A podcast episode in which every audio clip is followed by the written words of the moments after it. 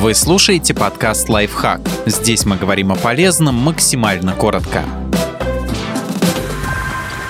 Что делать, если клещ укусил собаку или кошку? Если заметили, что к питомцу присосался паразит, его немедленно нужно удалить. Если нет возможности отвести питомца к доктору, попробуйте снять кровососа самостоятельно. Процедура практически не отличается от удаления клеща с человека. Для этого вам понадобится выкручиватель, пинцет с тонкими кончиками или нитка. Если собака или кошка не сидит на месте, попросите кого-нибудь подержать ее. Иначе вы рискуете случайно раздавить паразита или оторвать его туловище от головки.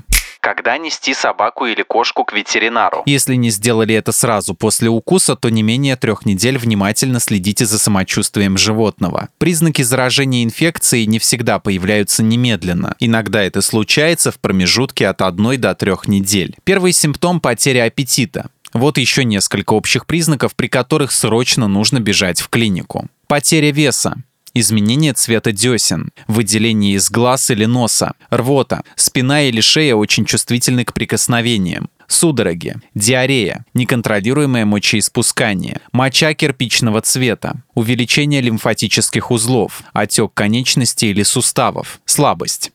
Как защитить собаку и кошку от клещей? Особенно тщательно проводите профилактику в мае и июне, это в России. Но не забывайте о мерах защиты и на протяжении всего сезона, с марта по ноябрь. Любые средства для животных нужно выбирать с учетом их возраста. Некоторые противопоказаны щенкам и котятам.